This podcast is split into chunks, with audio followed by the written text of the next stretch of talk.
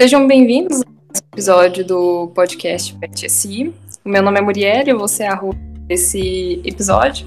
E gostaria que outros membros da equipe se apresentassem primeiramente. Paulo? Bom dia, boa tarde, boa noite, pessoal. Tudo bem? Eu sou o Paulo Henrique. Estamos aqui mais uma vez para uma próxima rodada de conversa. Michael? Pessoal, meu nome é Maicon, estou no... indo caminhando para o terceiro período e a gente está aqui hoje para entrevistar o cara da, da Facom. É, que nem o Maicon falou, né?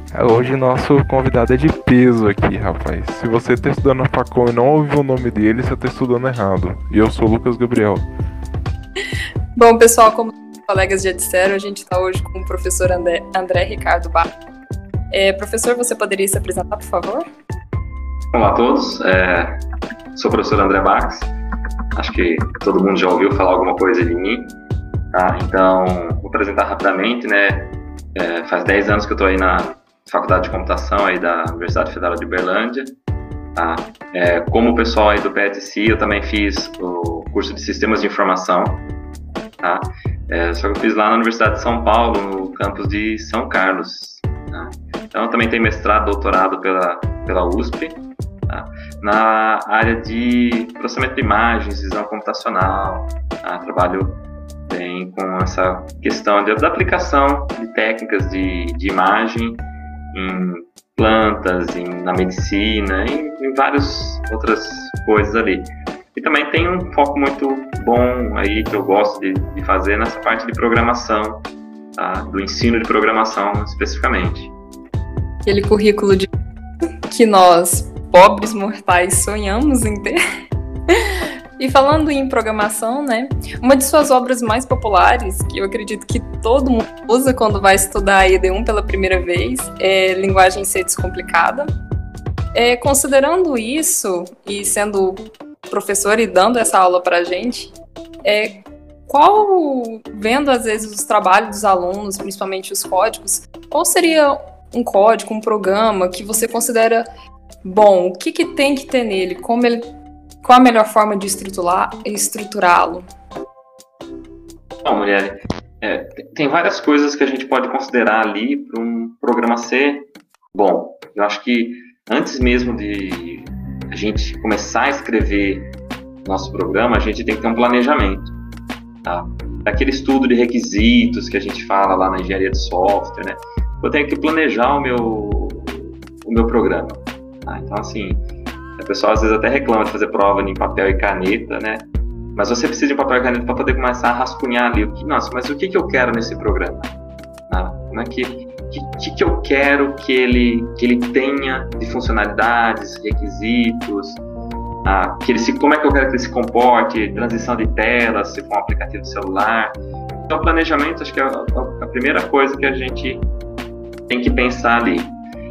Forma de estruturá-lo? Bom, tem várias formas ali, depende de como que a gente está é, imaginando desenvolver ele. Então, está indo por uma questão de orientação objeto, então, bom, vou pensar nas classes que vai ter, tá?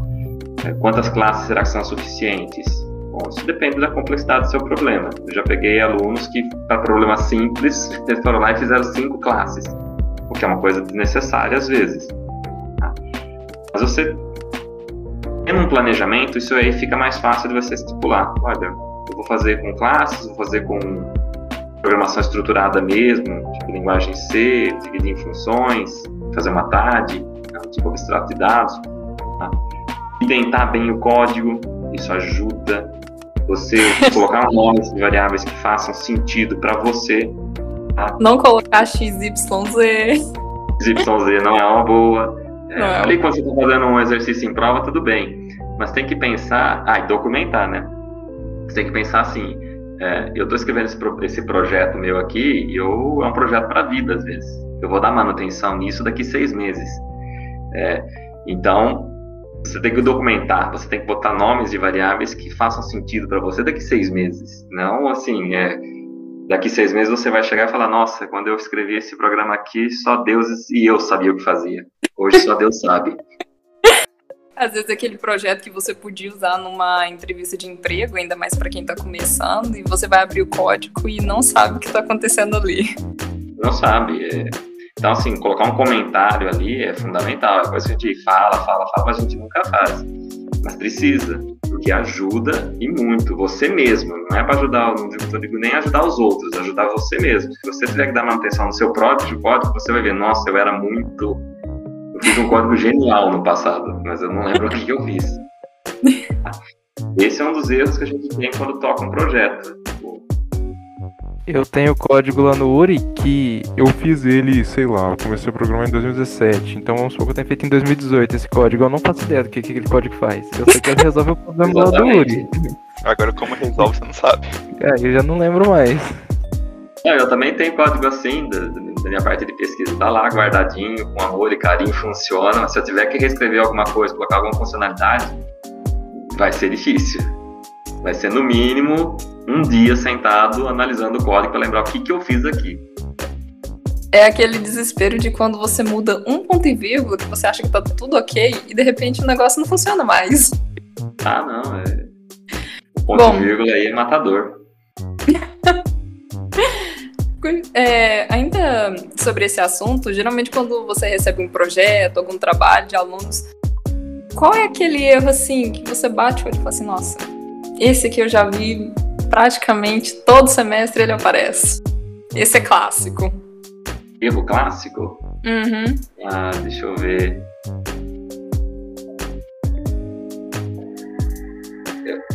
Ponteiro é uma coisa clássica de errar cara esquecer de não saber de, de, de referenciar um ponteiro. Tá? Esquecer de colocar o asterisco, ou ele está passando uh, o ponteiro sem o asterisco da função, ou sem o e comercial com uma variável, você está passando ela por referência. Fato. O, é, é fato. O, computador dá um jeito ali, roda, mas é aquele erro tipo, olha, você está você tá trabalhando de forma errada com ponteiro. Pode ser que rode 100 vezes e dê certo. Na centésima primeira vai dar erro, vai, o programa vai travar. Já fiz, já usei ponteiro sem entender o que estava acontecendo. Quem nunca? É, Nossa, é clássico. É, muito, muito tempo ponteiro sem saber o que está acontecendo. É. Não, é. e assim, é, é, ponteiro é que a gente, no, no, no nosso curso de computação, gente deveria ter a, a disciplina de, de, introdução à programação em dois semestres, para poder ver com mais calma ponteiro.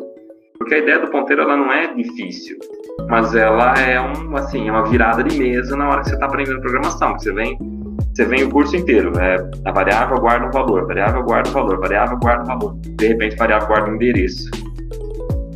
Ferrou. É. E você tem que mudar a maneira como você estava pensando. E aí você tem, às vezes, uma aula de ponteiro e toca o conteúdo.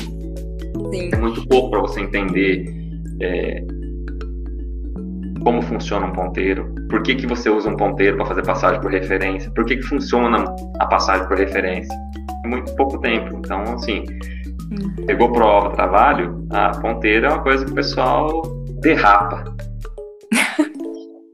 Eu acho que, por experiência própria, às vezes é porque aquela primeira aula de ponteiro, simples, a gente mudando ali valores de variáveis, A que recebe B e B que recebe A, tranquilo.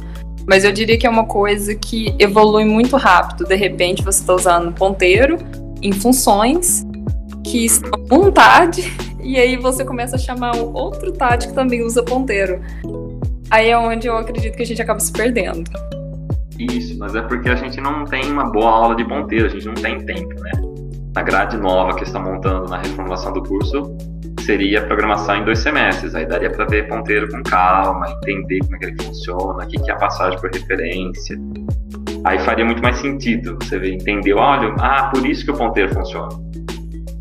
Saber ponteiro com certeza é fundamental, porque em Java ou em Python, né, é, os, os, objetos eles são ponteiros, tá? no baixo nível são ponteiros. E às vezes você não entende como que aquilo está implementado, você dá um erro bobo ali que altera seu objeto, seja no Java ou no Python, e você pensou que era uma cópia e na verdade era um ponteiro para o objeto original. E ferrou todo Isso. o trabalho dali. É um. é o nosso curso é um curso cumulativo, é bem igual matemática no ensino médio. Você não aprendeu o anterior, do nono ano, você vai ter dificuldade no ensino médio, primeiro, segundo, terceiro, né? É. Mas os cursos de exato, em geral, eles são bem cumulativos. Sim. Não tem como você fugir muito dele. Tipo, você aprendeu programação, você vai usar programação em estrutura de dados. Você aprendeu estrutura de dados, você vai usar isso em outras disciplinas para poder modelar melhor o seu problema. E vai acumulando.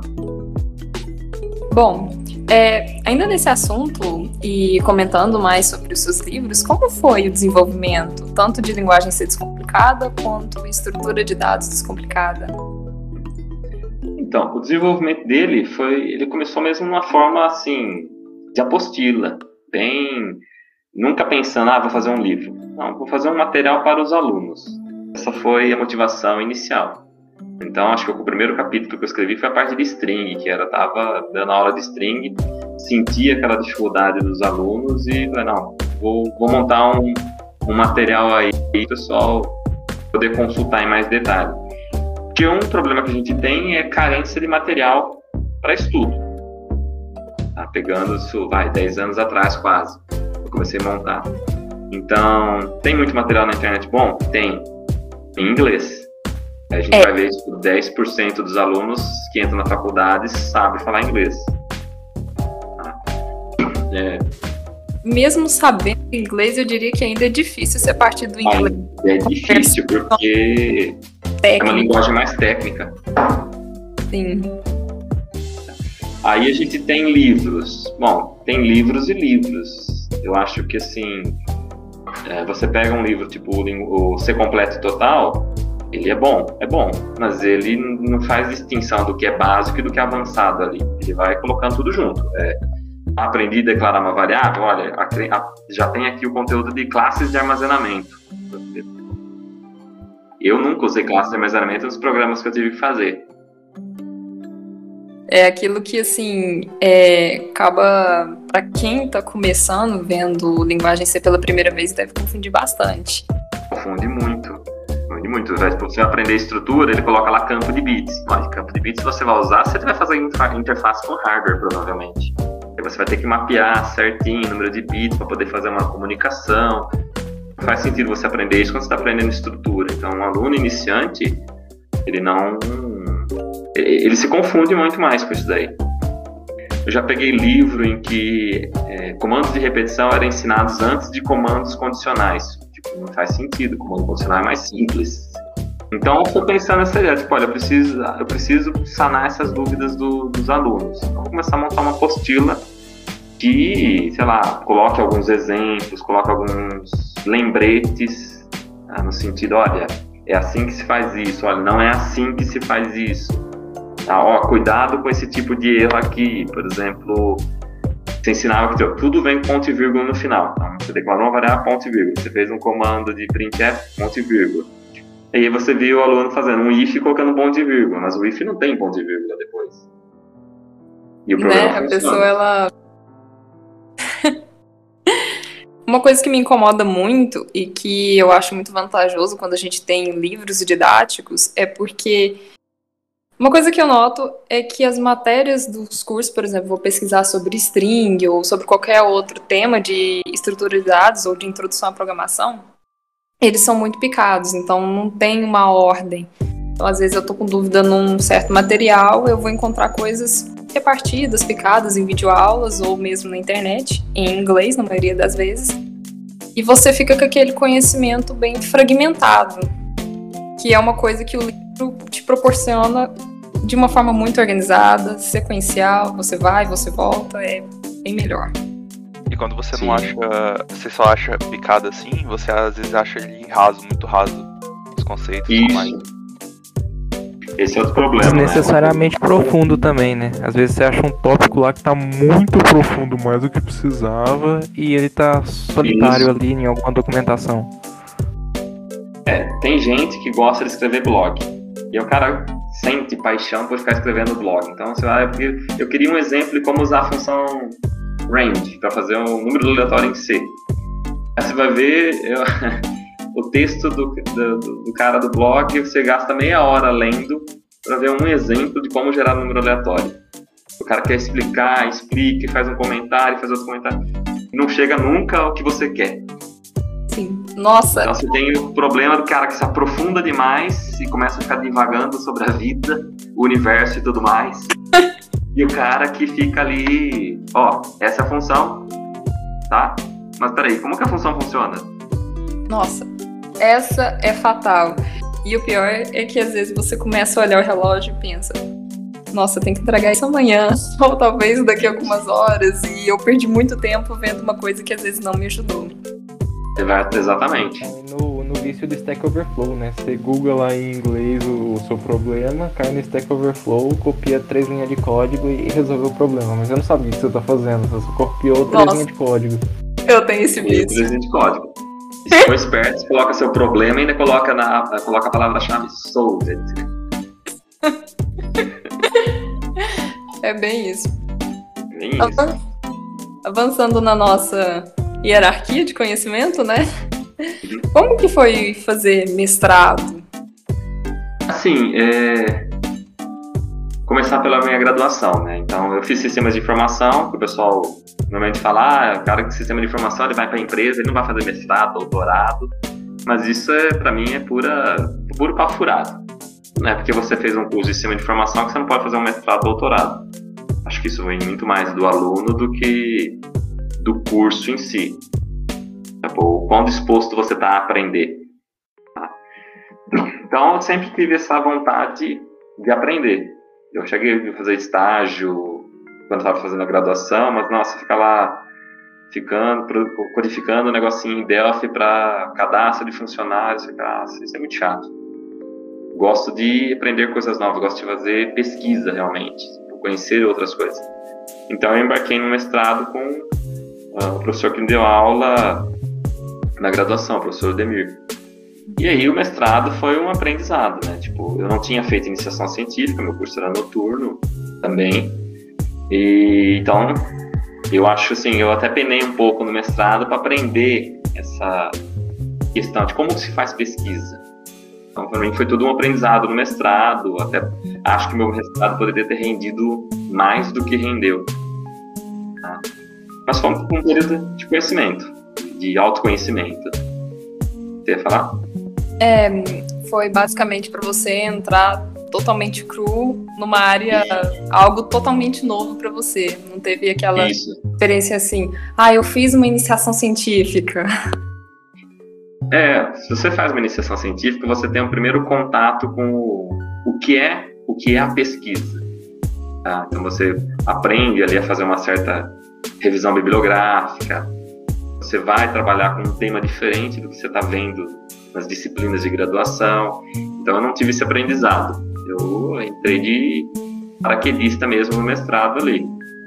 Eu queria fazer o mestrado, achava interessante essa parte de pesquisa toda, conversando com pessoas que já faziam, mas eu não tive essa preparação da iniciação científica. Eu acho que ela é interessante, ela ajuda, tá? porque você sofre menos ali no mestrado, tá? no, no, começo, porque você vai ter disciplinas, vai ter que aprender a, a fazer pesquisa. Então, tudo junto é difícil. Então, uma coisa que eu queria te perguntar, que a diferença das experiências de uma graduação para um mestrado, assim, no sentido que a forma como você vai estudar e o que você vai fazer lá vai ser totalmente diferente do que era a sua rotina quando fazia graduação. A, a rotina é bem diferente, né? Então, assim, a gente precisa, eu acho, valorizar um pouco mais o contato com o professor na graduação. Então, uma coisa que eu acho que falta, em parte dos alunos principalmente, eles não me procuram muito para tirar dúvidas. Então, eu estou sempre disposto ali a tirar dúvida, a fazer atendimento.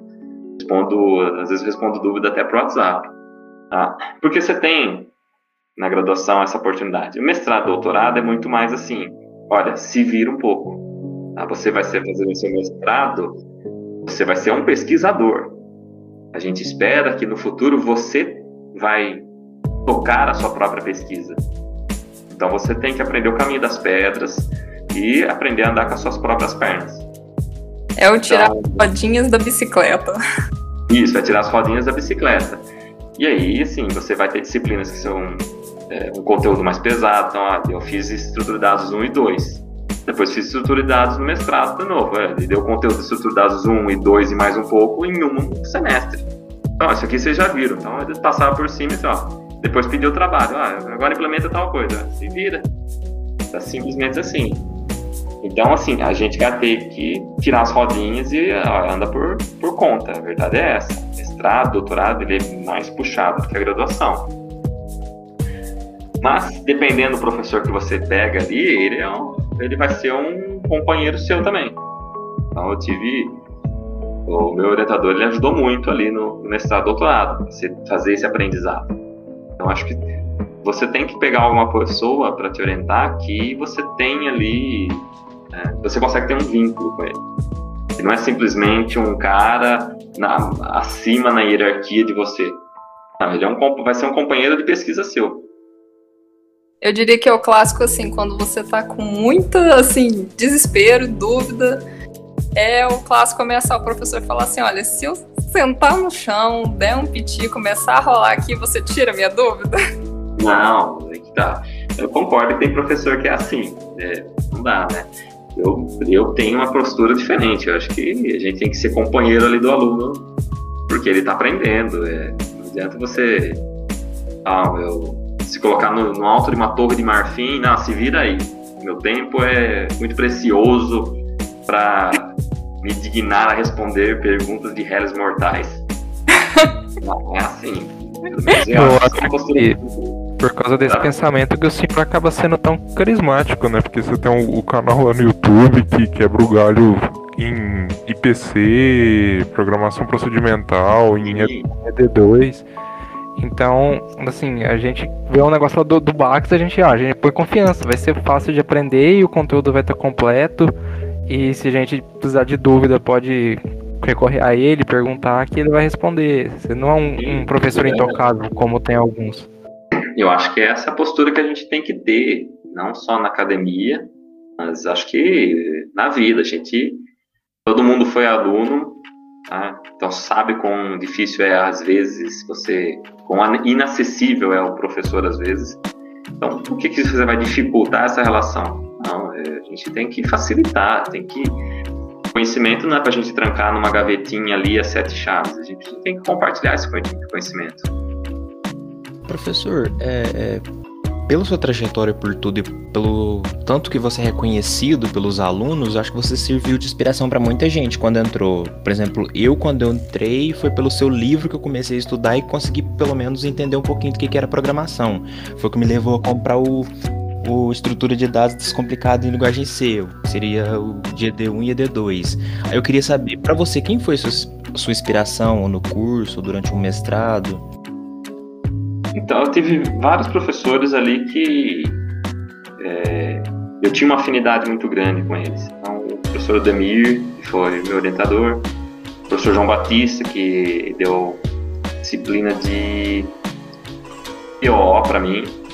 Tá? E eram pessoas ali que você conseguia ter uma afinidade maior, você conseguia ter um contato maior ali para tirar dúvidas.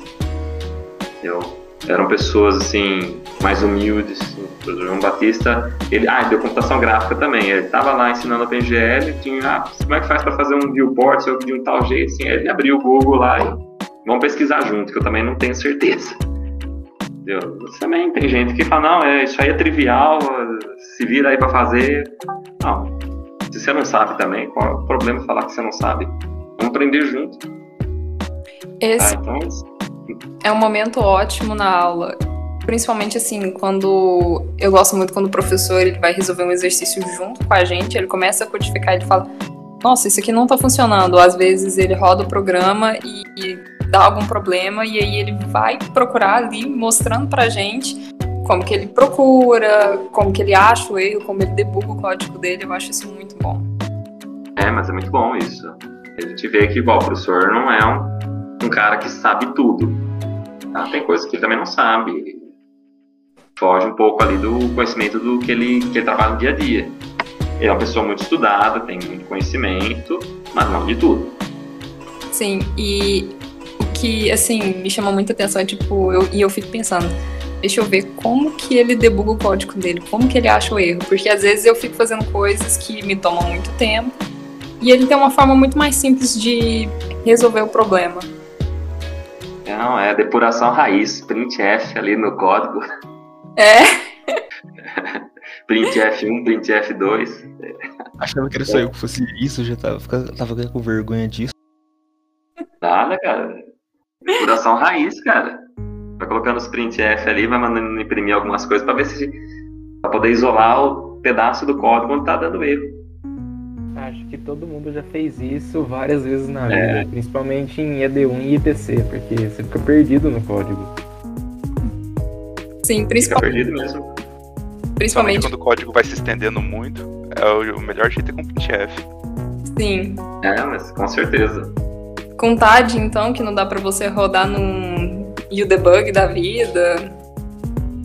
Bom, falando em mestrado, doutorado, inclusive teve uma ex-aluna da UF com quem eu estava conversando e ela trabalha não como programadora em empresas, mas ela trabalhava num laboratório de pesquisa, se eu não estou enganada, na Unicamp. Então, eu até lembro dela me falando que era muito interessante isso de você trabalhar na fronteira do conhecimento. É aquilo assim, onde você já aprendeu o que tinha para aprender e agora você vai construir. Isso é muito interessante. E é, você vai expandir o conhecimento realmente.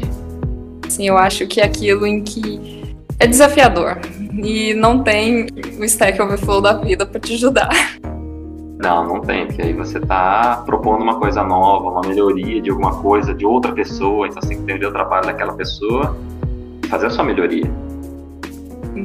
Isso é muito interessante. E tocando nesse assunto, a gente tem essas novas tecnologias, IoT, computação quântica e tantas outras que estão chegando. Quais delas, porque tecnologia muda tão rápido e a gente tem que aprender tão rápido, é, quais delas você acredita que nos próximos anos venha a ser parte do currículo obrigatório da faculdade? Olha, fazer parte do currículo obrigatório da faculdade é, é, meio difícil a gente dizer, porque o nosso currículo é meio que engessado um pouco assim por, por regras do MEC, é, alguma, por legislação. Então, assim, eu, por exemplo, tenho a opinião que a gente conseguiria fazer um curso de sistemas de informação em três anos. Algumas disciplinas ali, elas estão só para cumprir carga horária do MEC. Então, e a gente também não pode colocar disciplinas que são só modinhas ali né, em empresas. Tá?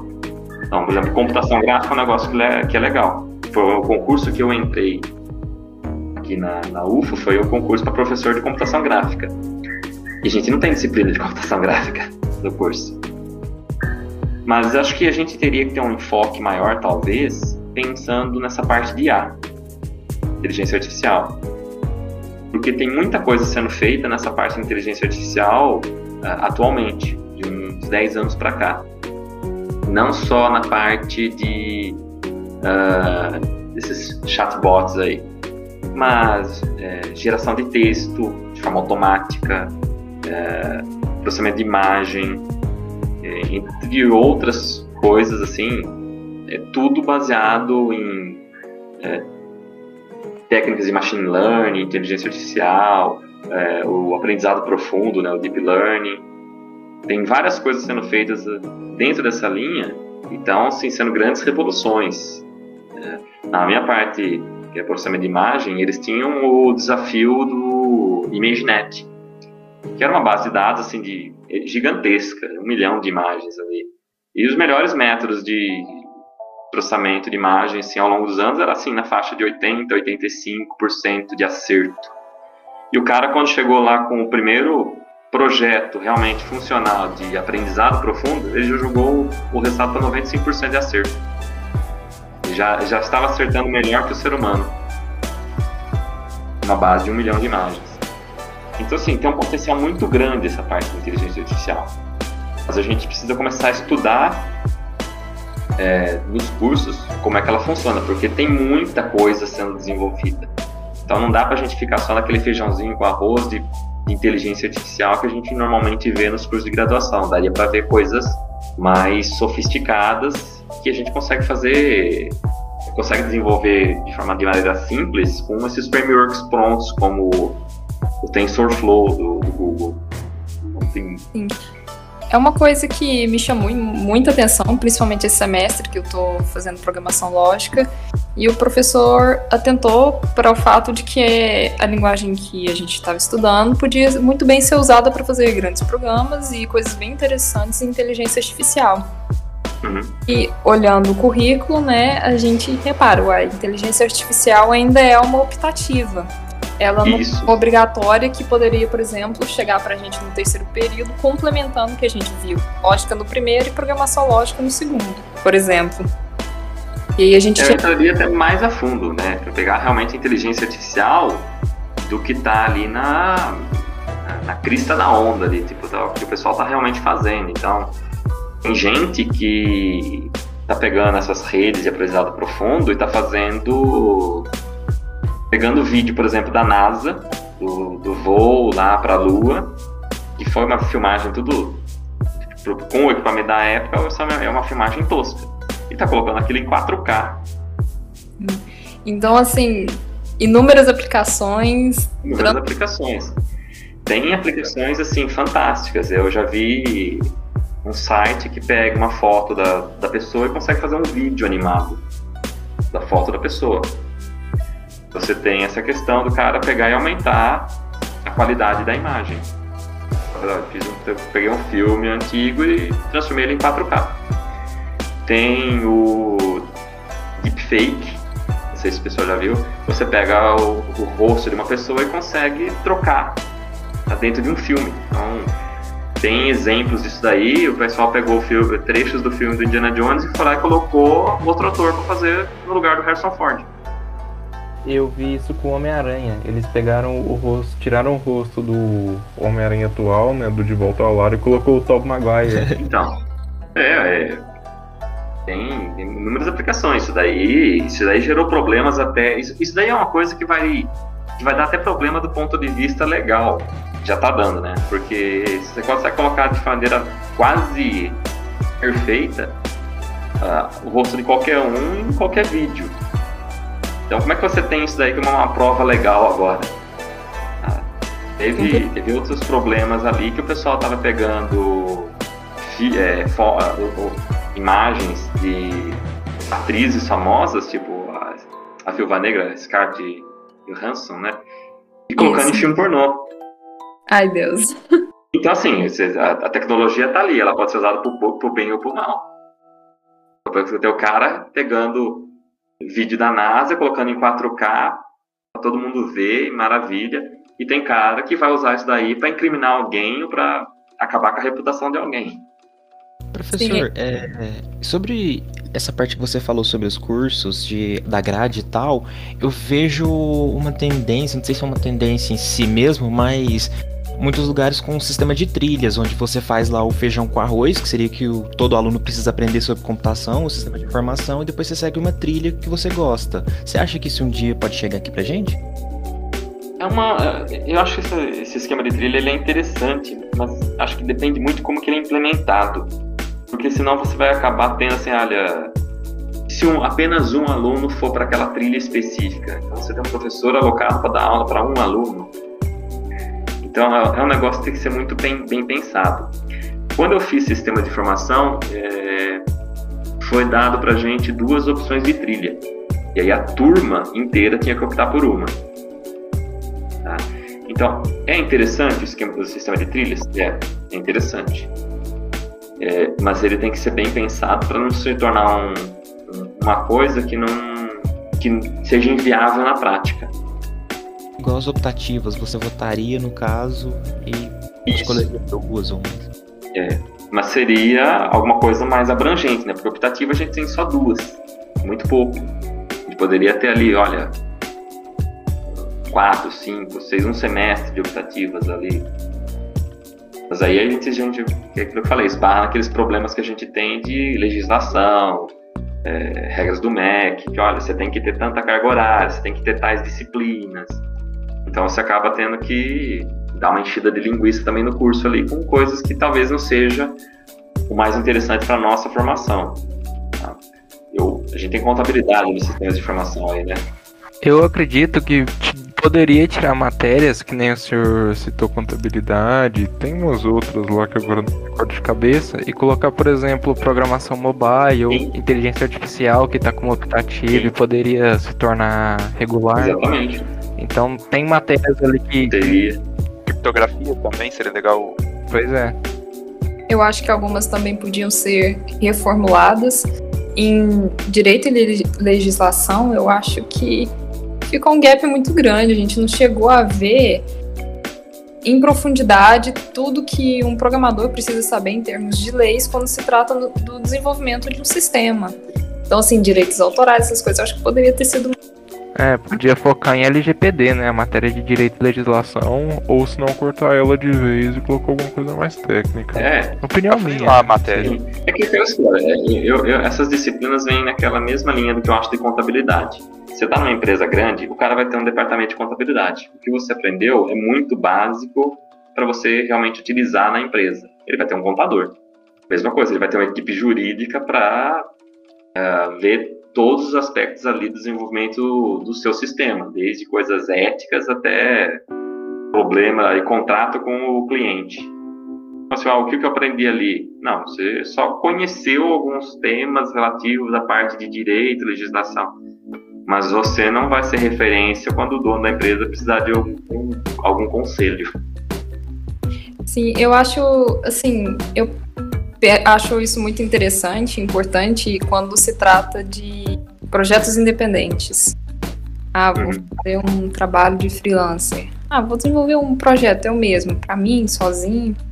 Então, assim, ou às vezes até mesmo uma pesquisa. Inclusive, é uma coisa que a gente comenta muito no grupo do PET. Quando alguém está desenvolvendo uma pesquisa, vai fazer uma coleta de dados e a gente fica. "Ahn, isso é legal? A gente pode fazer isso? É, isso é bem chato na, na UFO, porque você tem que passar por comitê de ética. Até para fazer coleta simples de dados, assim. que Fala, nossa, mas eu não tô pegando nenhum dado sensível. Ah, tem que passar pelo comitê de ética. É um. é, eles assim, pecam pelo excesso com medo que aconteça alguma coisa, eu acho. Isso. Bom, é, falando agora de, no caso, uma de suas especialidades, que é visão computacional, é, fala pra gente do que se trata, como ela é aplicada. A visão computacional, ela é mais nessa linha, tipo, olha, eu quero ensinar o computador a, a enxergar. né? É, não exatamente como a gente enxerga, né? Mas seria, assim, um- uma combinação. Eu quero que ele saiba identificar certas estruturas em imagens, como a gente identificaria, e tirar uma conclusão disso. Então você entra, já puxando assim, nosso próximo tema ali, a questão de imagem médica você tem sistemas de auxílio diagnóstico. Então, tenho um sistema que ele consegue, por exemplo, detectar e contar uh, leucócitos em imagens. Você fez uma imagem, ele vai lá e consegue contar leucócitos, detecta o leucócito, porque o leucócito tem uma coloração diferente, uma estrutura diferente, e a partir dessa detecção na imagem, eu vou lá extra, extrair algumas estatísticas desses objetos detectados na imagem, e aí eu tenho uma, um- uma conclusão. Olha, isso daqui é uma imagem que é um câncer. Olha, essa aqui é uma imagem que não, tá tudo normal nessa imagem. Tá? Isso pode ser feito de várias formas dentro da visão computacional. Eu posso fazer uma análise da- do formato dos objetos. Posso fazer uma análise de como que o padrão de textura, né? A distribuição, como que varia a distribuição de cores, e outras irregularidades da imagem ali. Tá? Irregularidade no sentido, olha, essa região ela é mais homogênea ou ela é menos homogênea? Tá? Então, quão irregular ela é. Entendi. Então, são medidas que eu posso estabelecer, posso extrair tá? em relação ah, ao objeto que eu quero avaliar.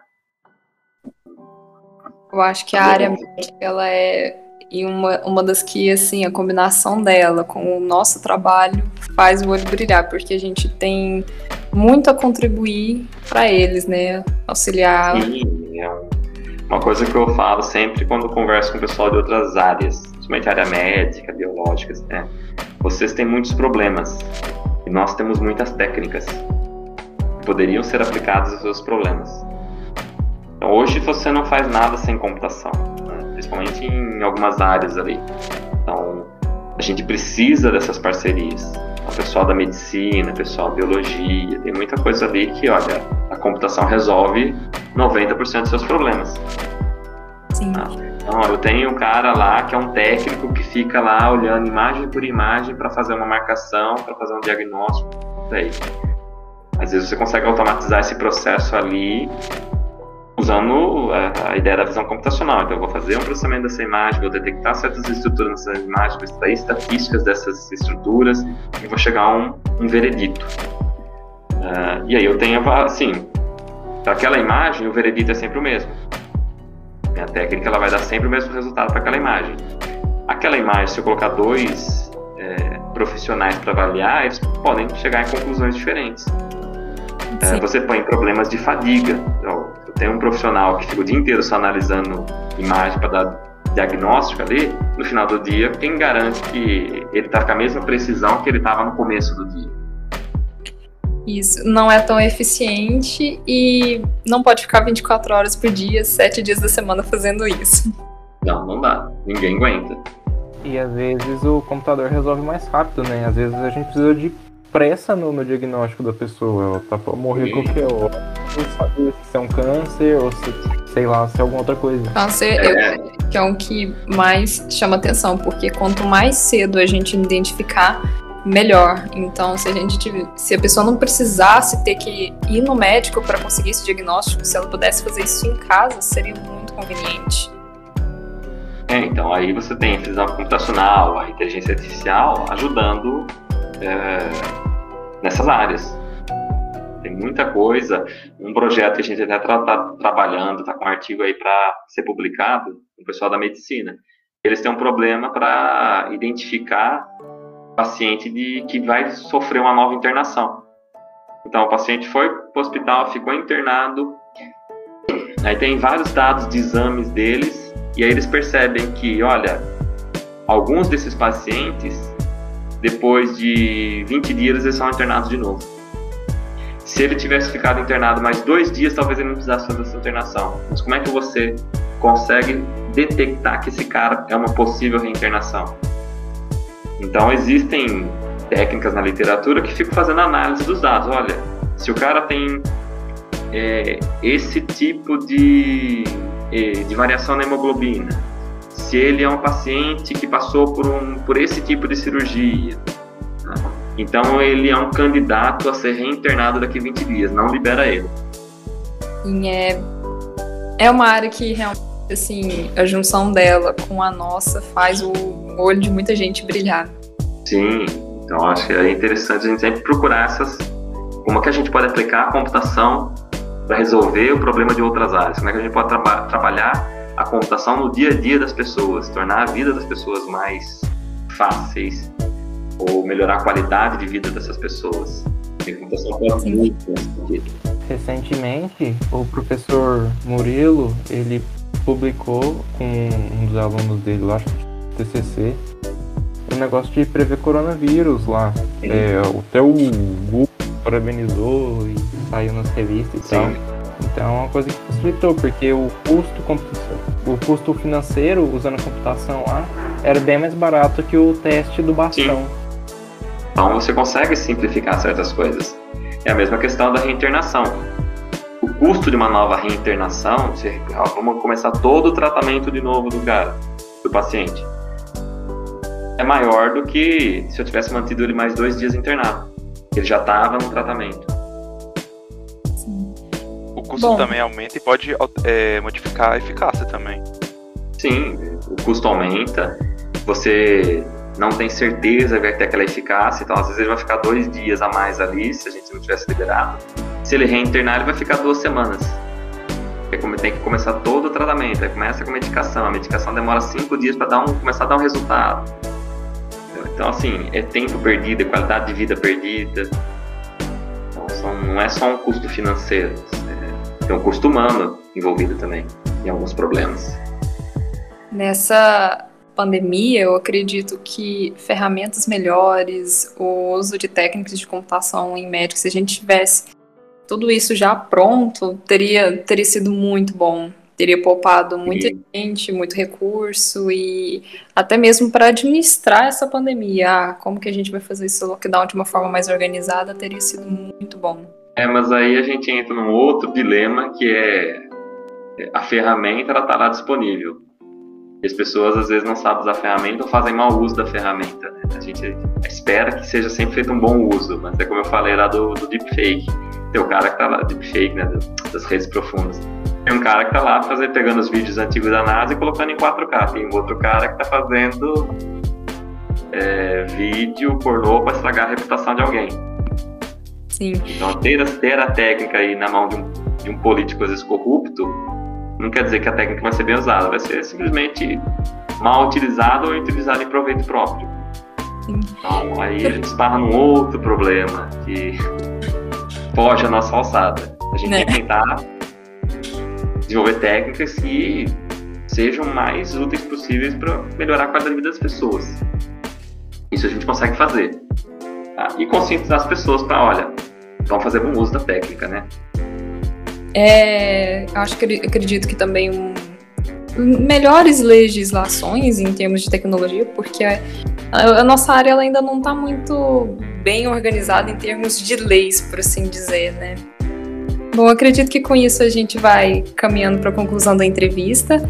É, rapazes, tem mais alguma pergunta que vocês queiram fazer para o professor? Eu particularmente não tenho nenhuma pergunta não, mas eu estou muito agradecido do professor Bacos participar aqui com a gente. É, eu conheci ele um pouco antes de entrar na faculdade, é, procurando sobre limpeza de buffer e tal. Eu encontrei o vídeo dele no YouTube, me quebrou um galho na época. E quantas vezes ele já não me ajudou em trabalho de estudo de dados também. Então é uma honra estar com ele aqui e, se possível, trazer ele para participar mais vezes nas próximas temporadas. Pode ser, pode convidar que eu venho sim. É um prazer estar aqui. É um prazer ajudar as pessoas. Tá? É uma coisa que eu gosto muito. Eu brinco com o pessoal que eu entrei na faculdade, tudo.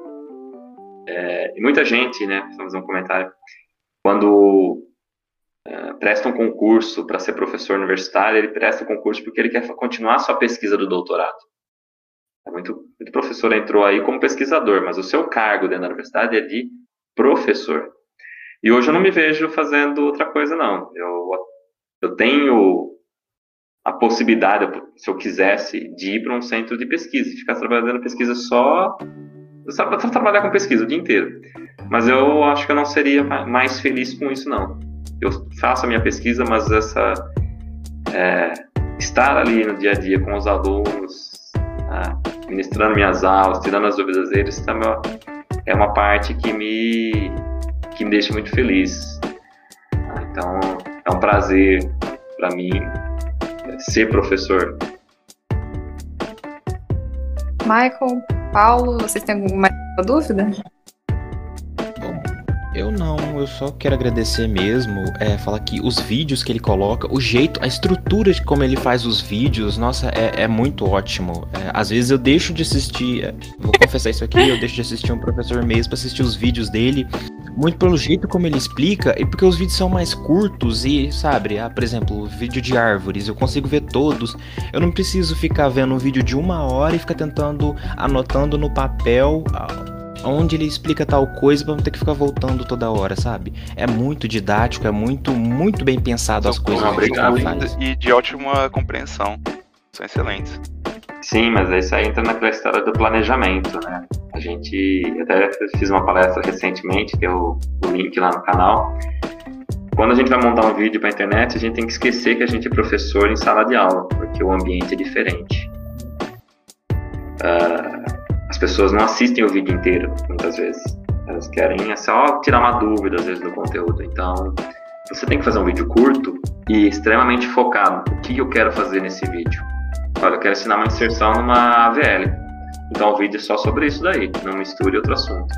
E organize. O que, que eu vou fazer, o que, que eu vou falar, o que, que eu vou tratar em cada slide. Para ser o mais didático possível para quem está vendo, porque ele não tem como levantar a mão ali e falar, professor, eu não entendi. Sim, é, outra coisa também, por exemplo, dentro da sala de aula eu vejo muito isso, porque o estudante de computação é, é muito fácil para ele arrumar um emprego. Aí muitas vezes ele tá na sala de aula, mas tá com a cabeça em outras coisas. Às vezes ele olha para aquilo e fala: "Ah, eu não sei se é tão importante para mim aprender isso". E às vezes não é por mal, mas de um jeito que o professor explica, ele tá tão acostumado com aquela rotina que ele explica de um jeito, acho que uma voz linear, de um jeito muito calmo assim. Às vezes o professor, o aluno começa a viajar muito, acontecia muito comigo. Começa a viajar na batatinha, começa a pensar em coisas de programação, mas nada a ver com o que o professor está explicando. Aí o jeito como o senhor explica é, é muito. Não tem como não prestar atenção. É, a gente tem um tutor da gente também no PET, o jeito que ele fala também, não tem como você não prestar atenção no que, que ele está falando. É, você pode até não entender, mas prestar atenção é, Ah, é inevitável. Tem que, é, tem que ser assim, eu acho. A pessoa tem que, tem que dar aquela aula motivado, mesmo que seja um vídeo no YouTube. O cara tem que ir de corpo e alma ali. Bom, eu acredito que eu falo em nome de todo o grupo, tanto do podcast quanto do PET. Foi uma honra gravar esse podcast com você. E muito bom conhecer um profissional que é tão apaixonado pela área e pelo trabalho que faz. Ainda não tive a oportunidade de ter aula na UFO com você, espero poder ter essa chance. Vamos sim, vamos sim. Agradecer Eu faço convite pra Murielle pro semestre que vem, eu tô vou solicitar lá. No próximo semestre eu também tô- espero estar na, na turma de D2 do. É, cara, então, vou pensar um trabalho com carinho.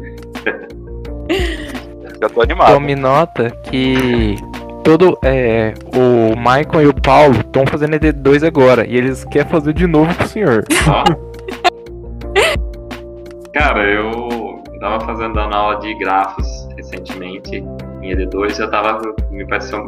Eu ensinei pra ele, eu até passei é, o vídeo pra eles de como gerar um labirinto é, usando grafos. Você consegue, usando teoria de grafos, os algoritmos de grafos, você consegue gerar um, um labirinto aleatório.